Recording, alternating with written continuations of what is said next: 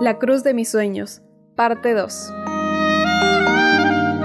Dios bendice a los que son perseguidos por hacer lo correcto, porque el reino de los cielos les pertenece. Mateo 5:10.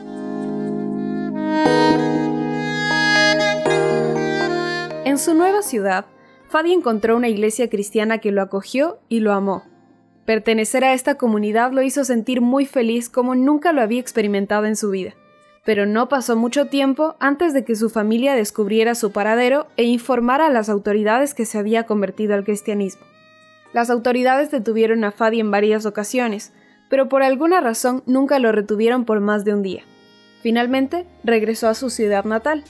Fadi continuó estudiando la Biblia y con el tiempo se dio cuenta de que los cristianos que conocía no seguían todas las enseñanzas de la palabra de Dios. Entonces, el joven buscó una iglesia fiel a la doctrina bíblica. En su búsqueda, encontró un hombre familiarizado con la iglesia adventista del séptimo día. Fadi y el hombre se hicieron amigos.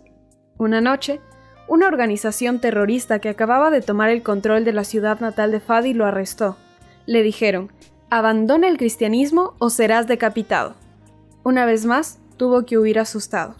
La tristeza se apoderó de mí al pensar en la posibilidad de no volver a ver a mi familia nunca más. En ese momento, el amigo que le había hablado de los adventistas lo invitó a asistir a una serie de predicaciones evangelizadoras en un país vecino. Fadi fue a las reuniones con la intención de quedarse solamente una semana. En cambio, nunca regresó a su país. Comenzó estudios bíblicos con un pastor, le entregó su corazón a Jesús y se convirtió en miembro de la Iglesia Adventista del Séptimo Día. Actualmente, trabaja como conserje en una gran escuela adventista de la zona, donde interactúa con los refugiados de la comunidad.